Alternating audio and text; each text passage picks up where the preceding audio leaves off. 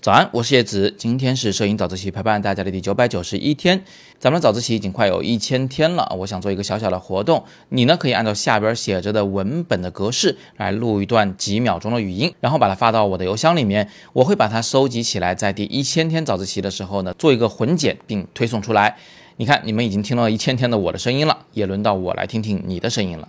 当然了，早自习一千天是个大事儿啊！除了这个活动以外，我们还会有一系列的活动要推出来，欢迎大家密切关注我们的微信公众号“摄影早自习”，我们会在近期公布。那今天想分享一个什么样的知识呢？今天想回答喜马拉雅里一位同学有关测光的提问。我以前花过几期早自习专门讲点测光的使用方法，但是呢，好像没有对所有的测光模式进行一个整体的介绍，所以今天我们就聊聊这个事儿。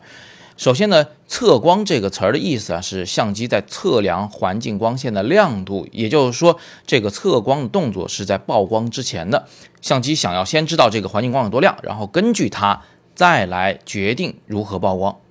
所以，测光模式和曝光模式是完全不同的两个东西，大家不要搞混了。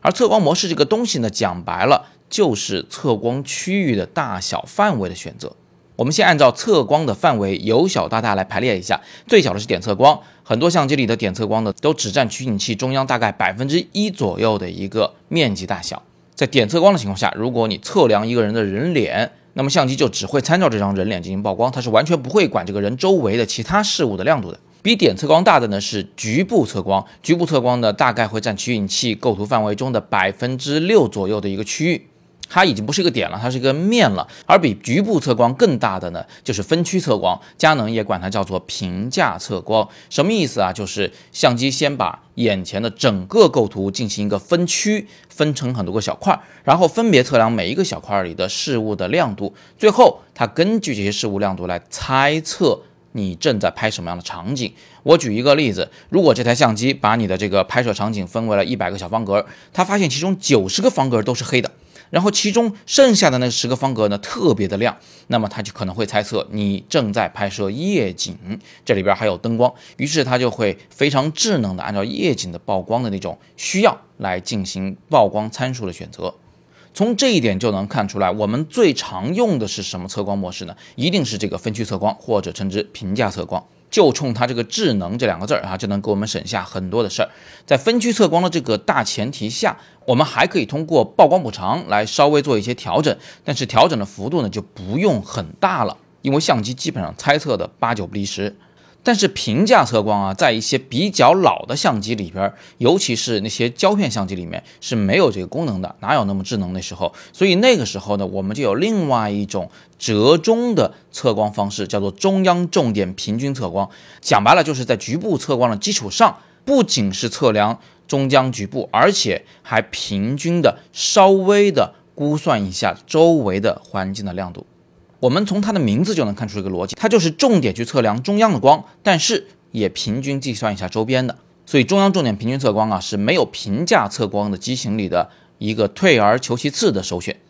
你看分区测光是最智能的，这个已经没错了。那中央重点平测光是退而求其次的选择，而点测光我们之前早自习说过，它是最精确的一种测光模式。那局部测光就完全没有用了吗？也不是啊，但是它的用途会比较少一点。我很少用它，因为我们很少需要只顾及画面中央百分之六的区域进行曝光，而对周围的光线不管不顾。即便有，比如说拍人的时候，我也完全可以用点测光点测皮肤来代替局部测光。点测光会比它测得更细、更精确一些。那么最后，我想给个小贴士：点测光这种模式呢，它确实是最精确的测光模式。但是我们大多呢，只在特殊的环境下去使用它。比如说，整个场景亮的地方太亮，暗的地方太暗，你担心评价测光呢搞不定这个事儿，容易在曝光上出了大的失误，而且你还有充足的时间去慢慢使用点测光。或者你还要能精确的去估计你点测的这个物体它本身的亮度是不是标准灰，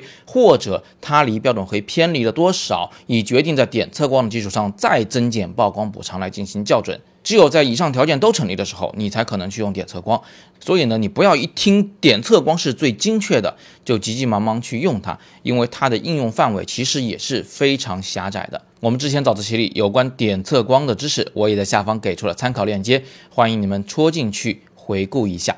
好吧，今天我们就从总体上来看了一下有哪几种测光的模式，大家心里应该有数了。别忘了，我还在等着你的声音，所以如果你有兴趣的话，可以按照本文开头部分我给出的文本的格式录上几秒钟的话，然后发到我的邮箱里。关于摄影早自习的第一千天的这个大日子，如果你还有什么更有趣的想法啊，如果你期待我们做什么样的一些活动，都欢迎在底部向我留言，每一份留言我都会认真的阅读的。今天是摄影早自习陪伴大家的第九百九十一天，我是叶子，每天早上六点半，微信公众号“摄影早自习”，不见不散。